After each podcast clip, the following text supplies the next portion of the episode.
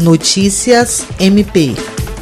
O Ministério Público Federal e o Ministério Público do Estado do Acre enviaram em caráter de urgência uma recomendação ao prefeito de Rio Branco, Sebastião Bocalon, para que seja imediatamente tomado sem efeito o decreto municipal que autorizou o funcionamento de templos religiosos e atividades religiosas ao ar livre na cidade, sob pena da responsabilização por erro grosseiro. Segundo o Ministério Público, diferente do que consta no decreto municipal número 792/2021, o Supremo Tribunal Federal não julgou favorável a realização realização de cultos, missas e demais atividades religiosas, desde que observados os protocolos do Ministério da Saúde. A afirmação constante do decreto municipal, segundo o Ministério Público, configura erro grosseiro passível de responsabilização do agente público responsável nos termos da resolução STF 672/2020. O prefeito tem até amanhã deste sábado, 10 de abril, para informar sobre o acolhimento da recomendação. Sebastião Bocalon foi informado que a recusa em acolher o que foi recomendado poderá implicar na adoção das medidas judiciais cabíveis, inclusive por eventos futuros imputáveis à sua omissão.